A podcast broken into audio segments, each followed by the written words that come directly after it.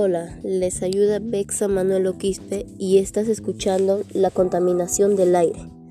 Conocerás que la contaminación del aire es una mezcla de partículas sólidas y gases en el aire.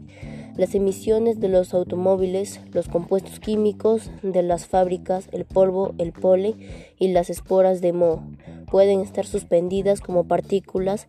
Cuando el ozono forma la contaminación del aire, también se denomina smog debemos entender como contaminación del aire a contaminación ambiental son problemas ambientales en el Perú y en el mundo.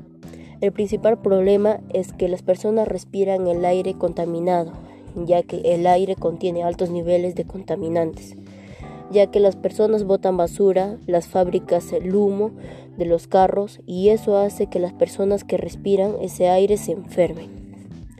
Lamentablemente estamos viviendo una situación muy difícil ya que la contaminación ambiental y la contaminación del aire son una mezcla de partículas sólidas y gases en el aire. Los compuestos químicos de las fábricas químicos nocivos para el ser humano. En el año 2020, de acuerdo con el Ministerio del Ambiente, la calidad del aire que respiramos los peruanos fue inmejorable debido a que estuvimos en cuarentena el medio ambiente que estuvimos en cuarentena y el aire menos contaminado. No obstante, al haber concluido el tiempo de cuarentena, se han manifestado los índices de la calidad del aire han descendido.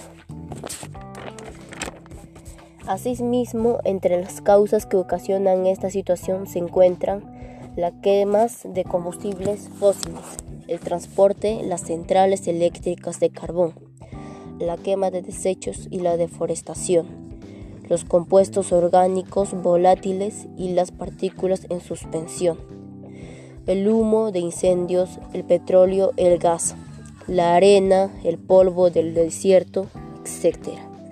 Pero todo esto podemos frenarlo, depende de nosotros. Entre las acciones para mitigarlo tenemos contrarrestar los efectos de la contaminación ambiental en la salud a partir de prácticas cotidianas de actividad física. Se recomienda correr en ciertos horarios o lugares o realizar actividades indoor, en casa o en el gimnasio. Asumir la autoestima como valor personal para brindar alternativas de solución a problemas diversos. La autoestima es la evaluación perceptiva de nosotros mismos entonces nosotros como seres humanos deberíamos evaluarnos la forma en la que nosotros nos comportamos con el mundo, ya que somos los principales causantes de la contaminación ambiental.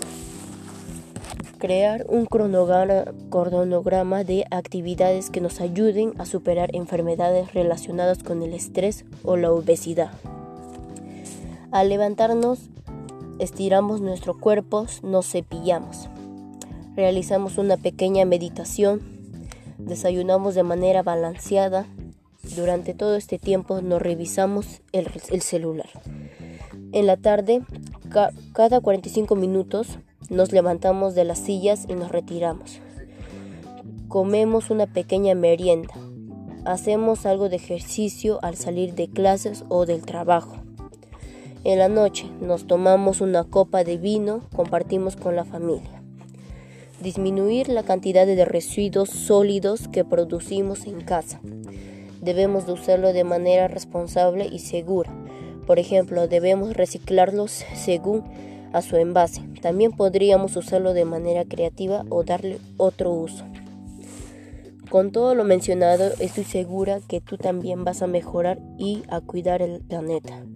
Finalmente te invito a que escuches mi podcast y que realices lo mencionado en él. Gracias por permitirme llegar a ti y nos encontraremos en otro podcast. Muchas gracias.